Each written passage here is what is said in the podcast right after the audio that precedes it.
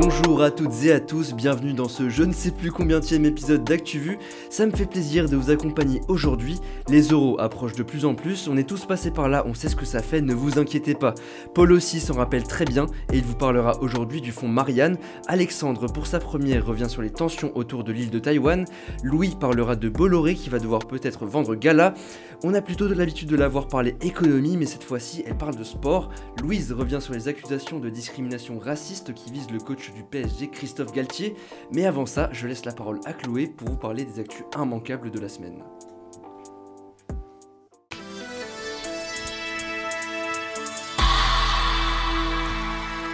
Dernière ligne droite pour la réforme des retraites, le Conseil constitutionnel a validé l'essentiel de la réforme hier, dont le report de l'âge de départ à 64 ans. Il a rétorqué six dispositions du texte, dont l'index senior. La première demande de référendum d'initiative partagée a elle aussi été rejetée. Et de son côté, Emmanuel Macron a proposé aux syndicats de les rencontrer mardi, à suivre de près cette semaine pour les oraux. 13 femmes accusent l'acteur Gérard Depardieu de violences sexuelles. Les témoignages sont parus dans un article de Mediapart publié ce mardi.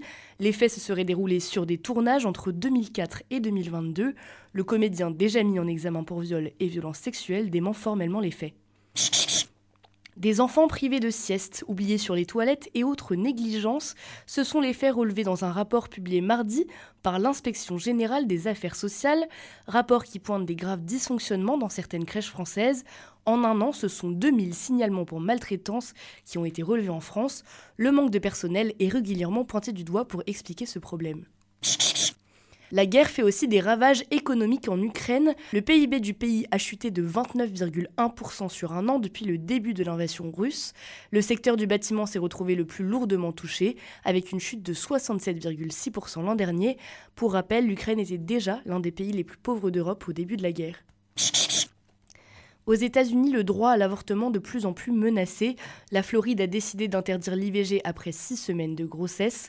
Décision prise vendredi, un jour seulement après la restriction de l'usage de la pilule abortive dans le pays. Le Figaro se lance en radio et en télé locale. Pour un lancement le 17 avril, le directeur des rédactions du groupe de presse a expliqué vouloir, je cite, aborder ce territoire nouveau avec modestie.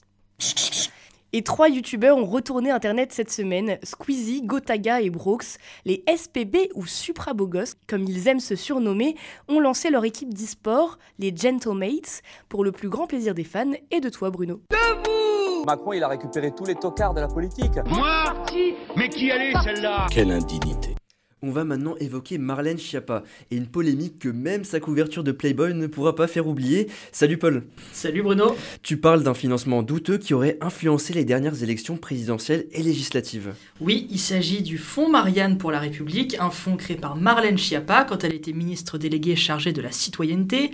Il a vu le jour après l'assassinat de Samuel Paty. Le but, soutenir les acteurs de la lutte contre la radicalisation en les finançant à hauteur de 2,5 millions d'euros. Et récemment, Mediapart a fait des révélations, disons, embarrassante à propos de ce fonds. Tout à fait, ça concerne une association, Reconstruire le commun, c'est son nom. Elle a reçu 330 000 euros, et ce, alors qu'elle venait juste d'être créée et qu'elle n'avait aucune activité quand elle a postulé pour être financée.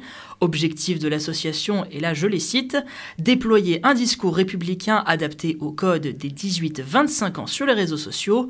Au total, entre janvier et août 2022, soit en pleine période électorale, elle a publié pas moins de 57 vidéos et c'est leur contenu qui suscite pas mal d'interrogations. Exactement, Mediapart a décortiqué ces vidéos et constate que les adversaires d'Emmanuel Macron sont comparés, voire rapprochés.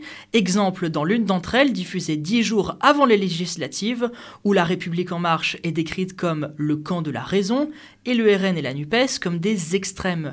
Or, comme l'a souligné Mediapart, utiliser des moyens publics pour influencer le résultat d'un scrutin, c'est interdit. De son côté, le cabinet de Marlène Schiappa a démenti qu'elle avait eu son mot à dire sur les bénéficiaires du fonds. Oui, et il précise également que des contrôles étaient prévus dès son lancement et que 16 des 17 associations lauréates utilisaient correctement leurs subventions. Mais l'affaire n'est pas terminée. À droite comme à gauche, plusieurs voix se sont élevées pour protester. Le parquet de Paris se penche sur une éventuelle ouverture d'enquête. Pour rester sur la majorité présidentielle, la réforme des retraites poursuit Emmanuel Macron, même lorsqu'il est à l'étranger. Après la Chine, le chef de l'État français était en visite aux Pays-Bas, une première depuis 23 ans, mais son séjour ne s'est pas déroulé sans accroc. Dès son arrivée à La Haye, un petit groupe de manifestants l'attendait en scandant Macron, même à l'étranger, on laissera rien passer. Le lendemain, à l'université d'Amsterdam, Emmanuel Macron a été accueilli par un homme qui a entonné le désormais célèbre On est là. Et dans l'amphithéâtre où il entamait un discours, des militants l'ont interrompu en lui reprochant de ne pas respecter la démocratie française. Le président doit sans doute regretter que son qu'il vienne me chercher d'il y a cinq ans soit pris au pied de la lettre. Enfin, Paul, deux semaines après la mobilisation contre la méga-bassine, les événements de Sainte-Soline continuent d'interroger. L'IGGN, l'inspection générale de la gendarmerie nationale, a publié mercredi un rapport sur des tirs de LBD par des gendarmes montés sur des quads. Oui, Bruno, celui-ci était accompagné d'un courrier de la direction générale de la gendarmerie nationale. Il rappelait que le tir de LBD en mouvement est normalement proscrit, mais pour l'IGGN, les militaires n'ont commis aucune faute, car ces tirs étaient conformes à de la légitime défense. Ces conclusions surviennent quelques jours après un reportage de l'émission Complément d'enquête qui contredit la version officielle des faits communiqués par la gendarmerie. Au total, la manifestation avait fait 200 blessés, dont 40 graves du côté des manifestants, un homme étant toujours entre la vie et la mort. God save the king. Sono una donna, sono una madre, sono italiana. I have a dream. Be you. Be, be proud of you. Une île de 23 millions d'habitants encerclée par l'armée chinoise, ça a été le quotidien des Taïwanais pendant trois jours, du 8 au 10 avril. Salut Alexandre. Salut Bruno. C'est une période marquée par pas mal de tensions. Oui, ce sont 12 navires de guerre et 91 avions de chasse qui entouraient l'île de Taïwan au dernier jour de l'opération militaire chinoise. Plusieurs exercices de tir à balles réelles ont été menés à proximité de la façade est de l'île.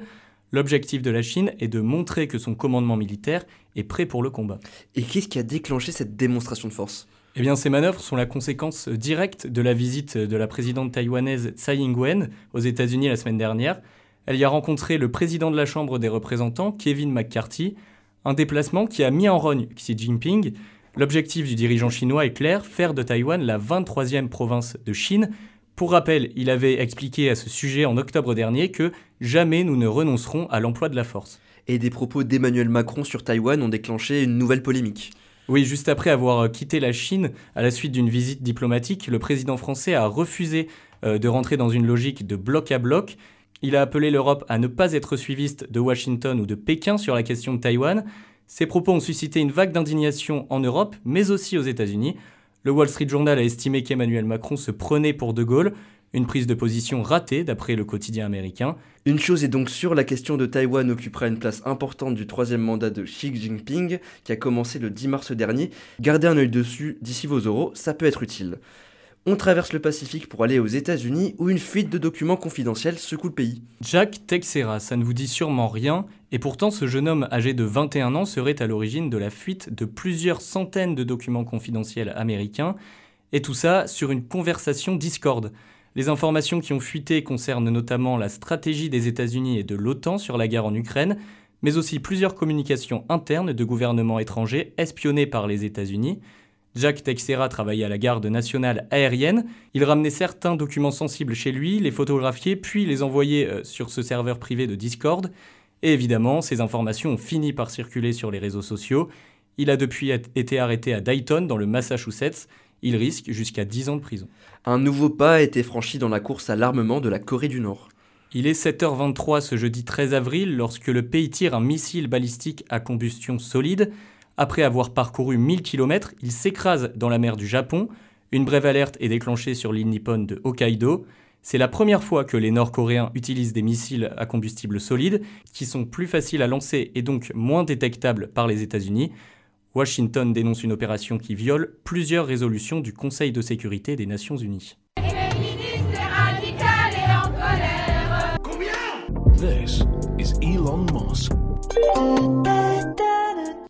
Retour en France, salut Louis. Salut Bruno. Vincent Bolloré, via Vivendi, se trouve obligé de vendre Gala afin de conserver un autre magazine, Paris Match. Car le millionnaire breton possède trop de titres de magazine People selon Bruxelles, avec Voici Égala d'un côté, puis Paris Match de l'autre, la Commission européenne estime que cela représente un trop grand rassemblement au sein du même groupe. Alors Vivendi se défend en assurant que Paris Match est un magazine d'information générale, mais ne convainc pas l'Europe, elle considère que plus de trois quarts des unes de l'hebdomadaire sont consacrées à des personnalités. Vincent Bolloré est donc contraint de faire un choix. Totalement. Vivendi se voit contraint de proposer la session de gala, explique la direction dans un mail adressé aux journalistes. Si on rembobine, on a déjà parlé avec Edetis de Vivendi, l'offre publique d'achat OPA de Vivendi sur le groupe Lagardère pose des problèmes de concurrence. Pour éviter que Prisma Media ne possède les principaux titres People français, le groupe est obligé de vendre Gala. La Commission européenne se prononcera d'ailleurs sur cette OPA d'ici au 14 juin prochain. Affaire à suivre donc, mais qui est intéressé par Gala? D'après les rumeurs, Reworld Media est un potentiel acheteur. Le groupe possède plusieurs titres connus comme Grazia ou Science et Vie, sauf que les journalistes s'en inquiètent. Les techniques éditoriales du groupe sont souvent questionnées. Elles mettent plus en avant la publicité que le contenu journalistique. Plusieurs journalistes de Science et Vie, justement, avaient quitté leur journal pour créer Epsilon, son concurrent. La période déclarative de l'impôt sur le revenu a démarré cette semaine, Louis, et quelques changements, pas insignifiants, sont à retenir principalement dû à l'inflation, ces changements. À noter la revalorisation de 5,4% du barème de l'impôt sur le revenu. Le but est d'éviter de pénaliser le contribuable dont le salaire a augmenté en raison de l'inflation en 2022. Salaire minimum qui va d'ailleurs continuer son augmentation de 2% à partir du 1er mai. Mais il faut retenir autre chose pour votre culture générale et potentiellement pour les concours. Il y a 5 tranches dans l'impôt sur le revenu. Elles vont de 10 000 euros à 168 900 euros par an. Autre information sur la guerre en Ukraine, la Russie n'a jamais vendu autant de pétrole en trois ans que cette année. Malgré les sanctions de l'Union européenne sur les exportations d'hydrocarbures russes, en raison le nombre croissant de clients qui achètent du pétrole à Moscou. Les principaux sont l'Inde et la Chine. Par contre, les recettes sont légèrement en baisse et atteignent 12,7 milliards de dollars, soit 43% de moins qu'en mars 2022. Je vous conseille de regarder l'œil du 20h du JT de France 2 de mardi dernier sur le pétrole russe qui infiltre nos stations essence. Moi, je crois pas qu'il y ait de bonnes ou de mauvaises situations. Moi, tu me parles pas d'âge. Uh, I, uh, the ball. L'entraîneur du Paris Saint-Germain, Christophe Galtier, est au cœur d'une grosse polémique. Salut Louise. Salut Bruno. On l'accuse d'avoir tenu des propos discriminatoires quand il était entraîneur du club de Nice. Oui, euh, c'est l'un des entraîneurs français les plus influents. Il est l'entraîneur du PSG actuellement, mais il l'a été aussi à Nice, Lille et j'en passe. Et euh, RMC et Romain Moulina, journaliste indépendant, ont sorti mardi des articles accablants. On y trouve des extraits de mails qu'il aurait envoyés à des collègues. On peut y lire des propos racistes, je cite Il y a trop de noirs et de musulmans dans l'équipe de l'OGC Nice, une équipe qui ne correspond pas à ce que veulent les gens, comme elle ne me correspond pas. Et ces accusations, Christophe Galtier, bah, il les conteste, bien évidemment. Il va d'ailleurs porter plainte. Depuis le 12 avril, il a même été placé sous surveillance policière parce qu'il aurait reçu des menaces de mort. Mais l'affaire a pris un nouveau tournant. Ce vendredi 14 avril, des perquisitions ont été faites au siège du club de Nice. Et c'est même le parquet de Nice qui a l'initiative de l'enquête. Le but, clairement, c'est de trouver ces fameux mails incriminant le coach parce que pour l'instant, Bruno, bah, personne n'a pu authentifier ces mails. Et apparemment, ce n'est pas la première fois que Christophe Galtier se retrouve visé par ce genre d'accusation. Ouais, parce que même si on ne sait pas pour l'instant ce qui est vrai ou faux, il y a quand même quelques soucis. En avril 2022, en plein ramadan, il aurait dit à un de ses joueurs qui jeûnait Si tu ne manges pas, tu ne joues pas. Aussi, il avait eu un différend avec l'un de ses anciens collègues, Julien Fournier, en septembre dernier. Celui-ci avait d'ailleurs prévenu si j'explique les vraies raisons pour lesquelles on s'est disputé, parce que c'est vraiment le mot, Christophe Galtier n'entrera plus dans un vestiaire ni en France ni en Europe. Donc euh, si c'est vrai, si Christophe Galtier a vraiment tenu ses propos, en plus d'être grave, ça veut dire que beaucoup de monde le savait et qu'il y a eu une espèce d'omerta euh, tout autour de lui. Non loin de Nice, à Cannes, le célèbre festival se tient dans 5 semaines. Six réalisatrices sont nommées dans la sélection officielle, c'est un record. Oui, et parmi elles, euh, deux françaises, Catherine Breillat et Justine Trier. Le film qui ouvrira le festival qui s'appelle Jeanne du Barry est également réalisé par une Française, la réalisatrice Maïwen. Alors l'une d'entre elles remportera peut-être la fameuse Palme d'Or, même si dans l'histoire du festival, seulement deux réalisatrices ont déjà eu ce prix. La Française Julia Ducournau en 2021 pour Titane et la Néo-Zélandaise Jane Campion en 1993 pour la leçon de piano. Et pour information, le Festival de Cannes aura lieu du 16 au 27 mai et ce sera la 76e édition. Nouvelle mesure de protection des librairies en France. À partir du 7 octobre, se faire livrer un livre Amazon coûtera au moins 3 euros. Ce qui n'était pas le cas avant, la plateforme proposait des frais de livraison à 1 centime, quel que soit le livre. Et euh, c'est le gouvernement qui a décidé de mettre en place ce tarif. Il faut voir ça comme un moyen de protéger les librairies face à la concurrence déloyale des ventes sur Internet. Absolument tout ce qui fait de vous ce que vous êtes peut faire de vous un bon journaliste. Colline, c'est quoi ton journal préféré? Concrètement, qu'est-ce que le jury peut nous demander? À force, vous ne ferez plus qu'un avec l'actu. Mais messieurs, dames, aficionados de l'audiovisuel, j'ai tout de même quelques définitions pour vous. Maintenant, à vos carnets et à vos stylos. On est presque à la fin de notre tour de France des écoles, il nous en reste 4. Aujourd'hui, on va à Toulouse et à Bordeaux. On commence avec Jeanne, qu'on connaît très bien, qui nous vient de l'école de journalisme de Toulouse. Alors, je m'appelle Jeanne, je suis étudiante à l'EJT et à l'école, la formation, elle dure trois ans. On se spécialise dès la fin de la deuxième année avec euh, trois spécialités euh, possibles. Il y a presse écrite, télé et radio. On peut faire une alternance dès la deuxième année et si on n'en fait pas une en deuxième année, on peut en faire une en troisième année. Ensuite, bah, l'école, elle est euh, à Toulouse, rue de la Fonderie. Et puis, bah, Toulouse, c'est chouette. Si, si on aime le rugby, si on aime le foot, on est servi et c'est une ville qui est très étudiante. Alors la particularité de l'école, bah, le cursus est plus long que les autres, ça dure trois ans. Et c'est bien pour euh, deux choses. Euh, déjà, la première chose, c'est que euh, dans la première année, dans les autres écoles, ça représente une grosse charge de travail. On est tout de suite mis dans le bain. Alors qu'à l'EJT, comme ça dure trois ans, la charge de travail, elle est plus étalée dans le temps et elle est peut-être euh, moins indigeste. Après, honnêtement, euh, en deuxième année, c'est vrai qu'on travaille beaucoup plus qu'en première année. Et ensuite, c'est que bah, comme c'est plus long, on est aussi super préparé et hyper rodé à la fin du cursus, et ça, c'est important pour rentrer dans les rédactions. Euh, les points forts, déjà, il y a plein de projets de groupe en presse écrite, que ce soit en première année ou en deuxième année. Et en première année, on rédige trois magazines, et en deuxième année, on a même des magazines spécialisés en économie, en presse jeunesse, en justice. Et donc, euh, on apprend à fonctionner comme dans une rédaction avec chacun qui tient un rôle et qui doit l'assumer. Euh, ensuite, si on veut faire de la télé, c'est top parce que l'école, elle mise euh, beaucoup là-dessus. Et dès la première année, on a beaucoup plus de cours de télé que de cours de radio. Et en troisième année, on a même une formation de drone. Et aussi, un autre point faible, c'est que la formation est peut-être un peu trop standardisée dans le sens où on n'apprend pas vraiment les nouveaux formats. On n'a pas beaucoup de cours de Mojo, par exemple, ni de cours de web rédaction desk. Du coup, les deux conseils euh, pour euh, entrer à l'EJT, le premier, c'est de ne surtout pas être prétentieux, parce que ça, le jury euh, ne le pardonnera jamais. Et le deuxième, c'est de ne pas avoir... Enfin, le deuxième conseil, c'est d'avoir un projet professionnel pas trop précis pour montrer qu'on est ouvert à tout et qu'on a envie d'en apprendre plus. Et on enchaîne avec Camille qui nous vient de l'IJBA cette fois. Salut à toutes et à tous, ici l'IJBA au micro. Les épreuves écrites pour intégrer l'Institut de journalisme Bordeaux-Aquitaine sont déjà en route, vous le savez.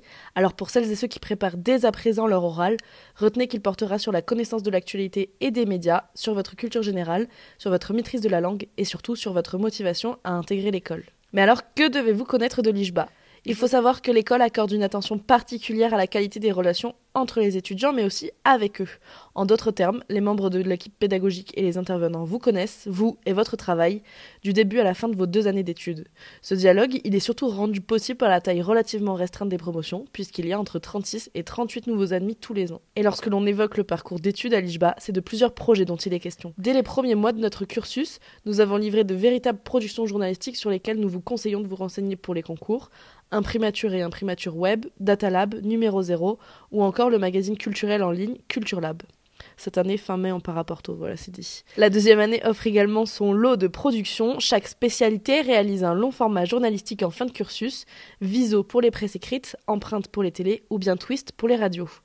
Il est également question de l'alternance proposée dès le M1 ou bien des stages, l'été évidemment, mais également les week-ends grâce au dispositif des week-ends travaillés mis en place avec la rédaction de Sud-Ouest. L'IJBA, c'est aussi la possibilité de s'ouvrir à l'étranger, alors avis aux globetrotters et globetrotteuses, vous aurez la possibilité de postuler à des programmes en Europe comme à Bruxelles ou à Madrid, mais également en Colombie ou enfin aux États-Unis. Et pour finir, l'IJBA, comme son nom l'indique, se situe en plein cœur de Bordeaux, une ville définitivement étudiante mais surtout qui permet d'être au centre d'une grande métropole à deux heures de Paris tout en ayant le terrain rural à portée de main. Et ça, on vous l'assure, pour tous les reportages à réaliser, c'est une mine d'or.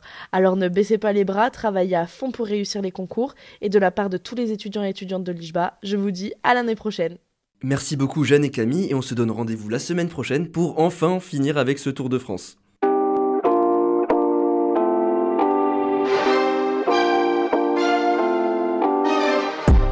La fin de cet épisode d'ActuVu, je vous souhaite bon courage pour vos révisions et je vous dis à la semaine prochaine avec une toute nouvelle équipe.